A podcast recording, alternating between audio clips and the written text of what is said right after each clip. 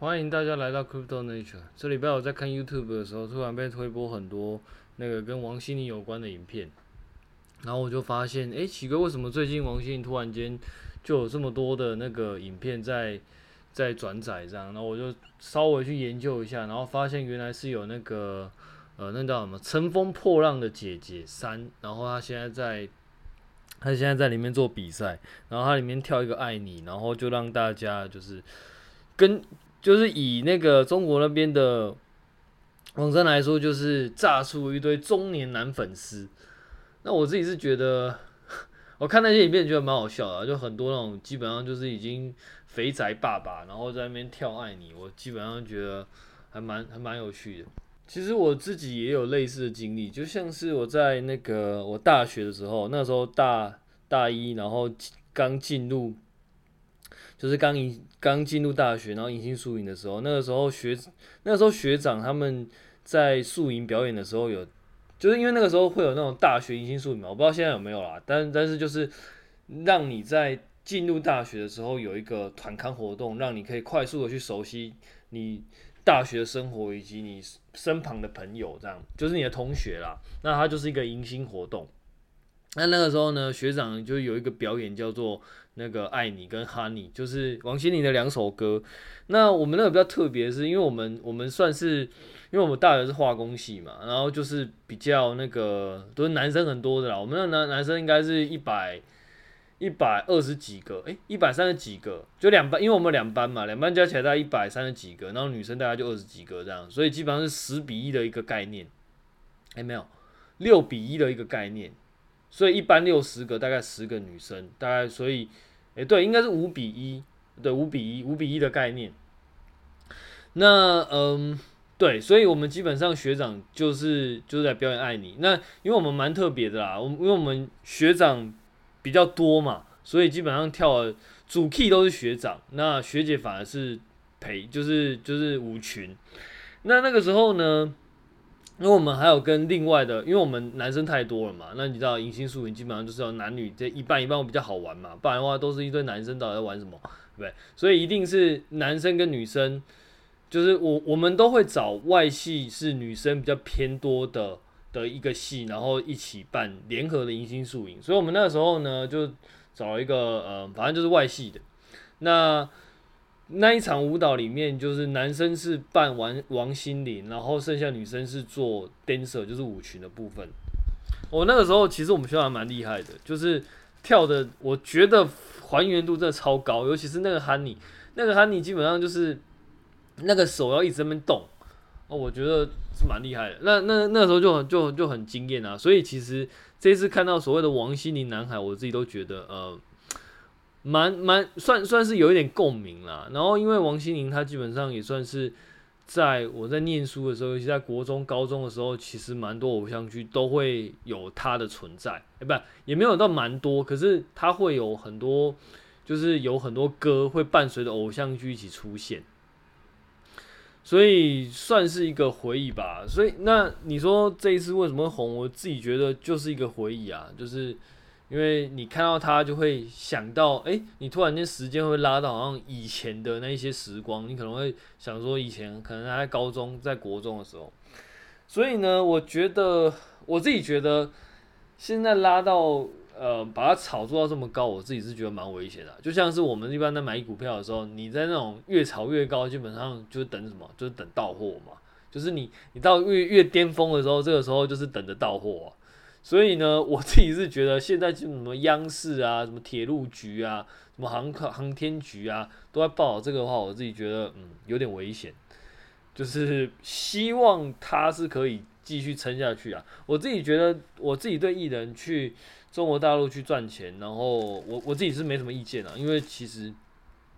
本来市场就有差嘛，那你今天当然是选市场大了，或者是说我们不要说市场，我们不要说赚钱了，我们光是你假设是一个渴望舞台，你喜欢表演的话，你当然是选择一个舞台比较大的、啊市场比较大的，这样比较多人可以看见嘛。所以我觉得去去中国，我觉得没有什么太大的问题，至少我自己觉得没有什么太大问题啦。但但是就是，诶、就是诶。我我只是觉得，我只是希望，就是他可以在那边，就是继续的撑下去啊。因为基本上就像我们刚刚讲了嘛，假设你今天突然间被拉到这么声势，突然被拉到这么高，如果你没有对应的实力去做一个底撑的话，你没有下一波的话，很容易就是就是什么高点级，哎，就是买点及高点，就是这个时候你进去突然就就就是最高点，因为因为你。如果你有一些东西可以继续的，就是你有些菜可以继续往后出的话，那你可能还可以延续这个升势。可是如果你其实就是只有这样的话，那就会比较危险一点。我自己觉得啦，所以我觉得我目前看到这样子，我是觉得有一点危险啦。因为各种东西只要过度炒作的话，都有可能会产生崩盘的效应啊。就是你你你今天有这么多炒作，那当然这这声量是很好，可是。当越来越多人开始报道你的东西，然后一直去挖你过往的东西，然后就是一方面是民众他会有疲劳感，就是我我我怎么看都是往，就是假设我怎么看都是你的话，那我一定就是会对你产生反感嘛，因为我觉得怎么就是我的青春又不是只有你之类的，就会产生厌烦。然后另外一个是，其实人并没有完全都是好事，你一定也会有不好，就是相对来说没有那么没有那么好的事情，就是你可能。可能不一定是你的问题，可能就是你运气比较不好啊，什么什么之类的。那这些东西会被慢慢的挖出来之后，可能就会产生一个比较不好的效应。那嗯，反正名名声这种东西从来都是双面刃啊，就是这些人有多支持你，就有可能到最后你不如他意的时候，就有可能会反噬的越深。所以其实这一点就是我自己觉得是相对来说，它是一个很危，就是。呃、欸，它是一个会有伤害性的东西啊，对啊。不过反正就是我觉得就是希望它能够继续的保持这样的身身世啊，因为毕竟它毕竟就是一个呃，我我自己觉得毕竟就是一个很努力，而且也是伴随着大家一路成长到现在的一个一个歌手。所以基本上不论他在哪里，还是希望他能够嗯，就是有一个还不错的发展的。好，那接下来我们又讲回到那个市场的话题。然后最近市场今天真的蛮惨的。然后今天早上我们又看到 ETH 又往下灌，它本来到一千一万诶一千八到两千之间在那边来回跳动，然后现在之前来到一千七，现在又跌破一千七，现在应该来到一千，我刚刚看应该是来到一千五、一千四左右，基本上就一路往下探那。你以为你在两千的时候买？因为高点是四千嘛，你以为在两千的时候买已经底了，然后你买了，你以为已经够低了，没有一千八，然后你在一千八又买，感觉想说干总不会再低了吧？没有，现在是一千四了，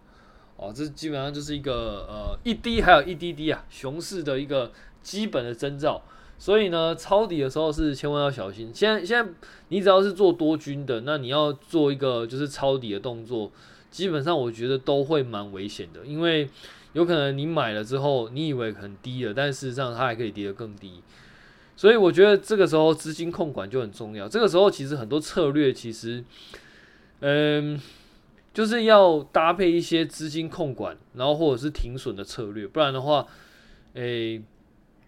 现在不管你你你只要是趋势的，就是趋势有关的策略。现在怎么做应该都会蛮惨的，就是如果你是要做多的话，应该都会蛮惨的。啊，当然做空那是另外一回事啊。可是这边就先不探讨做空的部分，这样。那嗯，这个时候你就会知道，其实为什么以前我在这个节目，不管是做 staking 啊，不管是做什么嗯流动性挖矿啊，基本上我都会跟你说，其实如果你要买的话，不是不行，但是记得要买一点点就好。因为其实，在加密货币的市场，其实变动是非常快，嗯，也不能讲变动非常快，应该是说它在变动的时候其实是蛮剧烈的。当然，其实会有反例啦，因为像这次，其实美国的小型成长股到目前为止，其实很多都还是几乎跟币圈是一模一样，甚至有一些还比币圈跌来的多。但，嗯，我们讲大部分。的例子来说的话，我们就是拿美国权值股跟币圈的一些比较大型的币来说的话，其实还是币圈的波动量是会比较大的。尤其是它这是从 BTC 从六万，然后一路跌到三万，然后现在又跌到那个，诶、欸，现在两万两万两万九，然后现在又跌到两万七。那它总共跌了大概百分之六十二，已经超过一半了。那对比一些大权值股，基本上它还是相对来说波动比较剧烈啦。所以这些其实都是，就是你要你要知道，你现在买的这个东西，有可能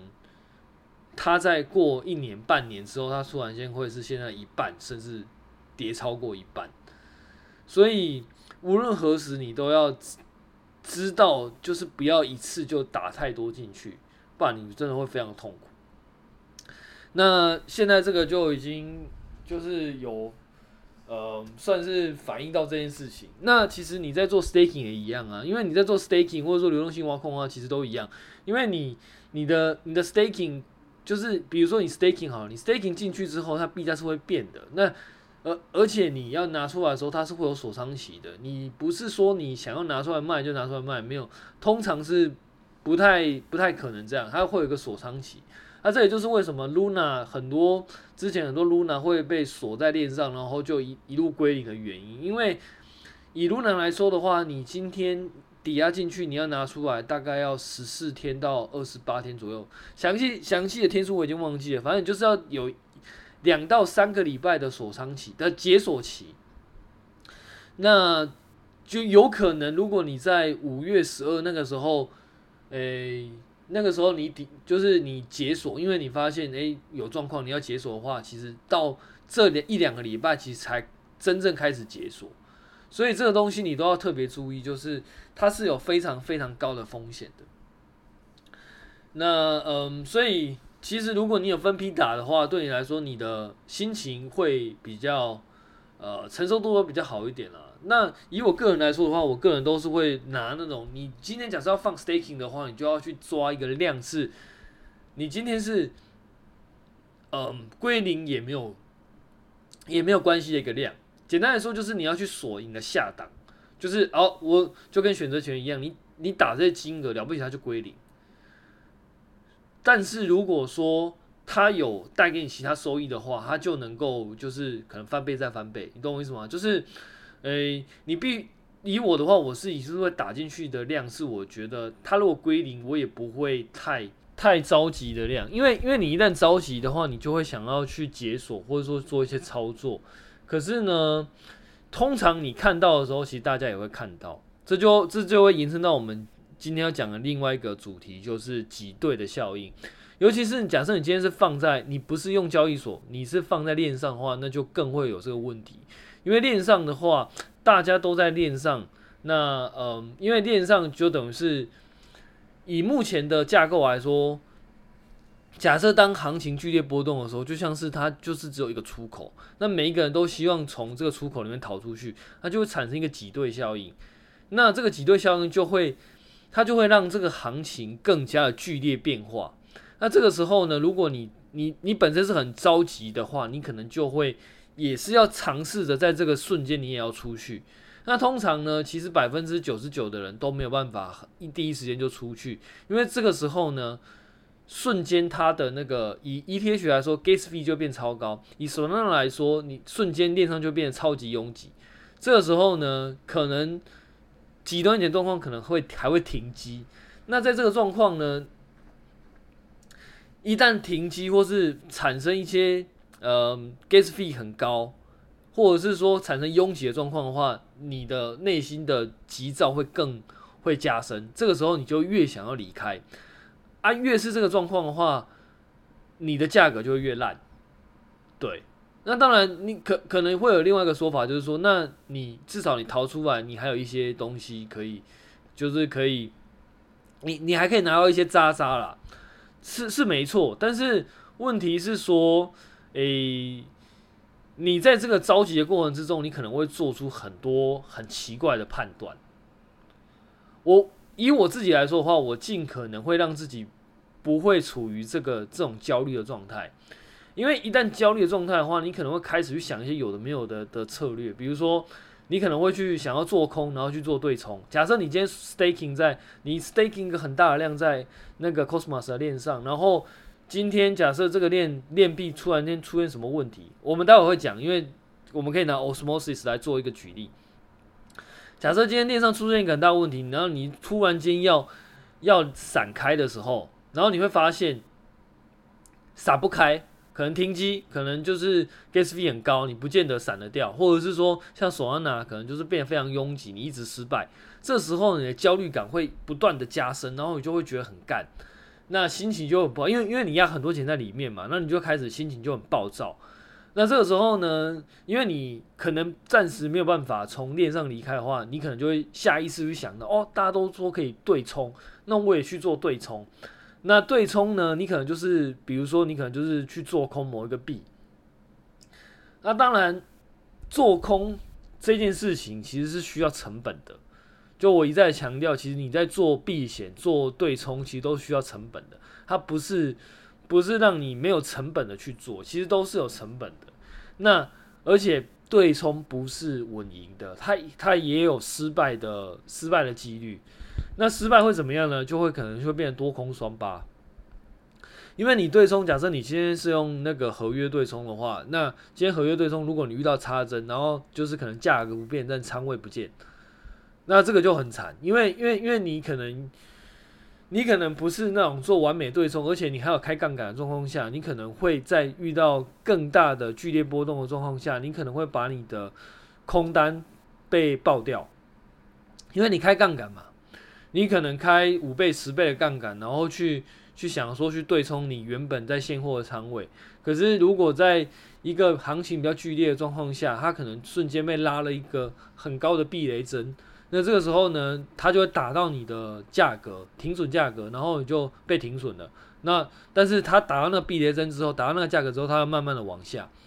那在这个时候呢，它可能原来在三十，然后拉到三十五，打掉你的那个空单，然后接下来它回到三十甚至二十九。那基本上呢，你的现货基本还是在赔，但是你的空单也没赚到，这是所谓多空双八。那这些东西呢，其实都需要特别去考量到这些风险了。那嗯，更不用说你在你在那个焦虑的状况下，你可能开的那个，你可能也没有想清楚啦。你可能就是想说，那我干脆就是开，可能不止十倍，可能五十倍，甚至一百倍。然后你可能想说，反正我都损失这么多，我要去想办法去凹回来。你可能就会开很大很大杠杆的空单，你想要一次把它赔回来。那这个时候呢，你就会。就有可能会造成原本除了多单的损失之外，连空单你都爆掉。这些东西其实都需要，就是这些都是人性的一个很呃很直接的反应啦。我不会说这是错的，但我只能说这是一个很直接的反应。那既然是直接的反应的话，就代表很多人可能会死在这上面。因为毕竟市场是通常只有少数人可以活下来，那代表大多数直觉的反应可能都会有问题。那所以呢，这些东西就是大家可能需要去仔细思考的。所以对我来说呢，我比较不会把自己放在那种焦虑的状态下，因为我知道焦虑状态下，你可能原来的实力是一百，那焦虑状态下只可能只剩下百分之三十，那这些东西都会影响你的判断。所以呢，我自己觉得，如果你要做 staking，你要做流动性挖矿，你最好，除非你很有经验啦，不然的话，你最好是呃放一个你觉得归零也没差的量。你比较不会，就当行情剧烈波动的时候，你比较不会就是撑不住这样。很多人都以为就太高估他自己的那个心性，他以为他自己可以就是呃又做多又做空，然后可以锁得很好。但基本上我自己觉得，你今天要做这种就是比较高阶策略的话，其实你一开始都要去先想好，遇到什么状况的时候你要怎么样，遇到什么时候状况你要怎么样。嗯、比较我我比较看我看的比较少是那种什么。做那个很很临场反应的那种，基本基本上真的就是非常的万中选一啦。基本上呢，我我我自己看到比较多的，基本上都是他是他假设要做空，或者说他要做一个策略，他就是先先想好他他应该要怎么做，然后遇到什么状况的话，他应该要什么时候停损，什么时候出场，他都先想好，然后就是先想好之后，然后接下来。就下单，下单之后就等看看他的剧本跟就是他现实发生的状况跟剧本有没有什么落差，然后然后就是根据那个反应去跟你根据你原来的策略去做去做调整。我自己觉得比较像是这样啦，比较少就是会把临时去调整的这个份额把它把它把它尽量压制在一定程度。不会，就是通常不会有那种，就是嗯，你一开始是这个方向，然后突然间就是因为某一些状况变化，然后突然间又做另外一个方向，我觉得会比较少啦。当然，随机应变是很重要的，没有错。但是通常来说，在很短的时间里面做很大量的随机的，就是你去做那个呃。随机应变就是很很大幅度的随机应变，通常我自己觉得大部分的人其实很难做得好啦。通常都是你有一个大大致的方向、大致的策略，然后你有一些变因是你可以在在事情发生的当下，然后再去做临时调整。可是因为这个它的变因可能就是可能就锁在某个某一个某一个范围之内，那让你其实不会有那种变化太大的东西。因为你变化太大的东西的话，基本上你几乎每一次的经验你都没有办法当做参考，那都是每一次都是都是随机应变出来的结果的话，其实你你假设这次失败，你根本不知道为什么会失败。OK，那刚刚讲到挤兑，我们现在就讲到一个例子，就是 osmosis。osmosis 呢，最近发生一件事情，就是它在压那个流动性挖空的时候，你领出来可以领，你压进去百分之你你压进去。假设是一块的话，你领出去可能可以领一点五块，这样，那这是一个 bug 啦。虽然说是一个很白痴的 bug，但是它就是一个 bug。那那这个 bug 呢，让让五个应该说五个地址，他领出了大概五百万美金的多领五百万美金的的矿出来。那当然，Osmosis 目前官方来说是他们已经找到这五个地址，然后大部分都有愿意归还。那 Osmosis 也提出一些方法，就是想要补偿在这一次损失的所有地址，这样。目前的目前官方上面的那个讯息是这样啦。那嗯，它就是一个例子，因为目前来说，其实大部分人都在等停机，然后呃不，就是因为因为目前目前这个链那个时候要就是要操作的时候。就有人说现在已经是停机，就是没办法操作，因为官方说他们为了要 fix bug，所以他们现在把链上做一个停机的动作，然后等到把 bug 是 fix 完，那扣测试也测试有通过之后，然后再把那个扣上上去，这时候使用者还可以进行下一步的操作。那因为因为是这个样子，所以你现在是没有办法卖的。那没有办法卖的，其实。它不一定是一件好事情，因为现在很多看到很多讨论区都会说，就在等它机器开起来的时候，就要开始去去把那个 LP 把它解掉，然后去卖。那这个时候就呼应到我们刚刚讲的那个状况，就是这就是有可能会产生链上挤兑的一个状况。当你抵押在链上的东西，然后它突然间出现问题的时候，其实大家第一个第一时间想到的，大部分人想到就是要赶快跑。那赶快跑呢？会出现什么状况呢？第一个就会像，假设你今天跑，那大家都想要跑，那以 E T E T H 来说的话呢，它就会 gas fee 就很高。那这个时候你跑呢，基本上你除了价格很烂之外，你的给你的你的成本也会很高。那你在 Solana 呢，可能就会链上开始拥挤，然后你你跑出去可能一直都失败，然后在那个 Cosmos 或者说在一些其他链，可能就会有停机的停机的问题。那像你现在停机的话，它链上锁住，你现在也没有办法，你也没有办法离开，你只能等到就是链上重开机之后再再离开。那那时候离开呢？因为一堆人一定看跌，然后再加上很多人就会从那个 LP 把那个把你的应该说从 pool 把你 LP 把它解掉，那甚至也有可能有些人会 unstake 你的 staking 这样，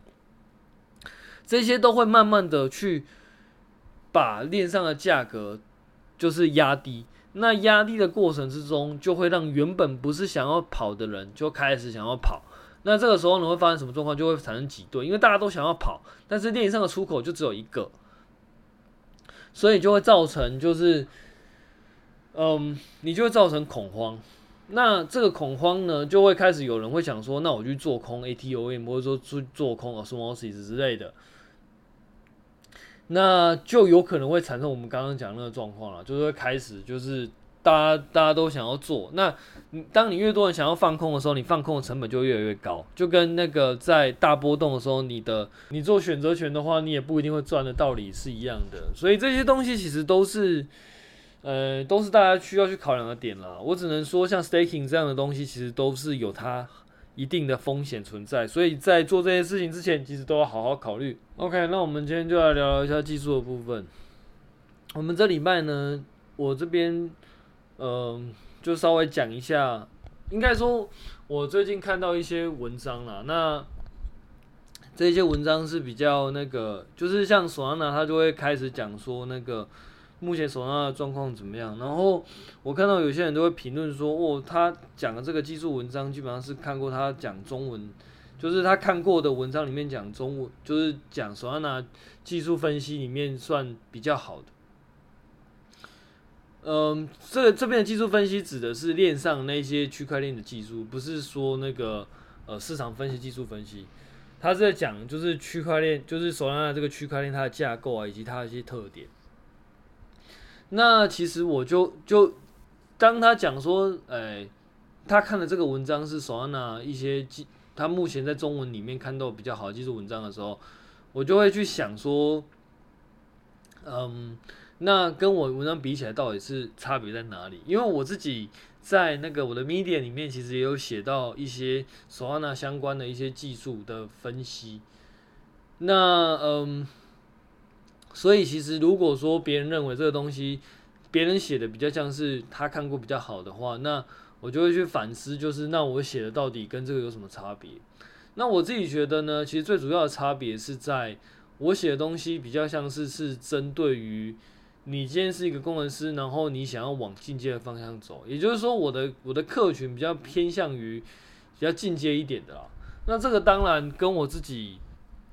跟我自己的角度也是有关啦。因为对我来说，其实我在看很多所谓的呃技术分析，就是区块链技术分析，去分析这个区块链它到底是怎么实做的时候，没有，应该说我在我在看一些文章，那这些文章是在讲说这一些区块链它的特点的时候，还没有讲到分析，它就是讲到那些特点的时候，我都会很怀疑，就是他们讲的东西到底是是对还是不对，因为因为你会发现其实。诶、你你在很多文章里面看见，其实像 A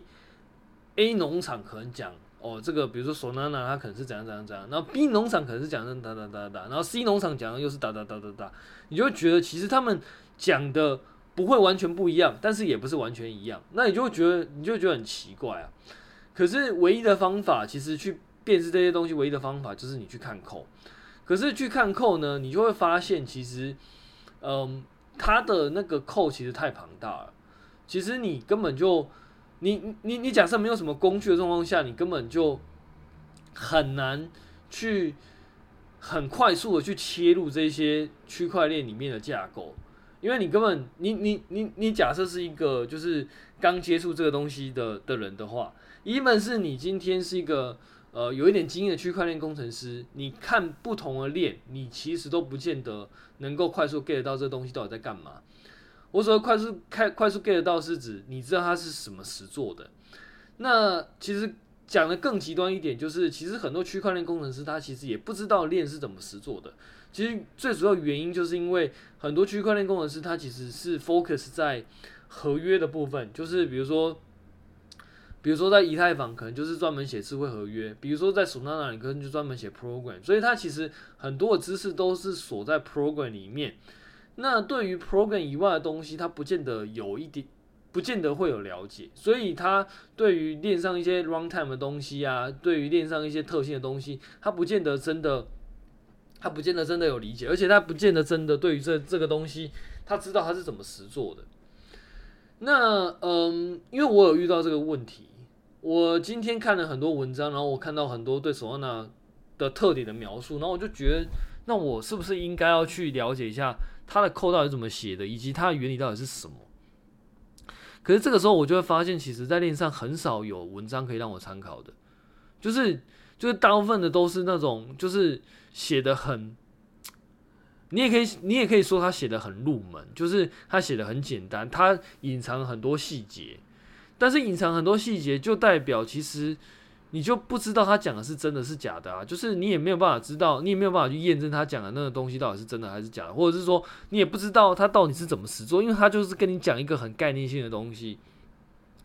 那也就是因为这样，我才会去尝试着把有关 source code 的部分把它写出来。当然，当然，当然我知道啊，其实写这个东西其实，嗯，受众者一定是少的啦，因为因为就像以往我们在 Web Two Web 就是 Web 就是诶、Web One 跟 Web Two 一样，其实大部分的人不会去 care 里面 source code 到底在写什么。就像是你在用 Linux，你也不见得会去了解 OS 本身到底在写什么，道理是一样的。一方面是因为需求啦，就是大部分人需求不到那边；另外一方面是，呃，反正都会觉得 这个东西很方便，那我就用就好了。那今天有什么问题，我就去就看是要 Google 还是要干嘛。但是事实上，比较残酷的就是真正比较有价值的问题，其实都不是你从 Google 里面就搜寻得到的了。哦，所以呢，我自己是希望可以做一个这样的东西，就是有一个这样的资料可以让大家多参考、做分享，然后让大家可以去，就是当假设你真的想要了解的时候，你可以有一个方方方式可以去让你比较好上手了。那当然，其实更最主要原因，其实是因为我自己会需要看这样的东西。因为，因为我我自己在写任何城市的时候，我都会希望我自己是能够掌握这个城市里面一些根本的东西，而不是只是了解应用端的东西。当然，这个并不代表我在否认否认 framework 啊，否认这一些就是呃这一些那个 SDK。因为，因为像 Solana 为什么他会用 program，为什么 ETH 会用 contract 给你用？某种程度上，就是因为他们把大部分区块链上比较复杂的细节把它锁起来，不就是让你不需要去对应这些复杂的细节，你只要去了解合约，你就能够很大一程度的去使用区块链上面的的的好处。你可以在区块链上面去做一些 application，但是你不用了解区块链上面运作的详细状况。我觉得这个出发点是好的，可是反过来说，它的缺点就是。当假设你今天不了解这东西的时候，其实很多东西你是没有办法做到的，或者是说你其实很多问题并不一定出现在你的身，就是并不一定在出现在开发者，也不一定出现在 program 身上，它其实是出现在区块链本身的设计。那这个这个问题，其实在 Web One、Web Two，甚至在那个。早期的桌机的应用程式里面都会都会一再遇过啦，就是当你今天对底层不了解的话，其实很多东西其实你今天要优化你也优化不了，那你今天要改你也改不了，那你今天遇到问题的话，你也只能就是说没有没有办法，这个这个 OS 的状况就是这样。但 anyway，反正它它就是一个，它没有没有完全都是好处的东西啊。那以我自己来说的话，我就会希望。呃，我是能够去了解这个链上 application 它全部的样貌，这样的话，我才对于每一个状况我都会有一点，就是你至少会有一些 sense，说，诶，这个问题应该要怎么解释比较适合的，甚至你在设计一些架构的时候，你也会知道，诶，我应该要怎么做会比较好。那呃，当然，就结论就会是，其实这样的东西其实不是适合大部分人。那我也知道，那没关系，反正我就是。因为一方面是我自己会需要看这样的东西啊，那我自己也没有办法记住所有的东西，所以这样的东西其实对我来说是一个笔记，而且它可以让我在分析一些问题的时候更能够更快的去 catch up 我之前到底在写，就是到底读过一些什么，所以呢。我自己觉得就是其实也没差啊，因为因为我知道其实大部分人其实是看不太懂这样的东西，其实对大部分人其实也没有什么太大的帮助啦。但是假设假设你今天是一个呃链上开发工程师，呃或者是说你今天是一个呃 source code 的钻研者的话，那我希望你可以在我的分享的东西里面得到一些帮助。如果你能够得到一些帮助的话，我觉得我应该就会蛮就会蛮开心的啦，因为至少。至少我至少知道我写的东西其实还可以帮助到一些人。好，那我们今天就讲到这边，那我们下次见，拜拜。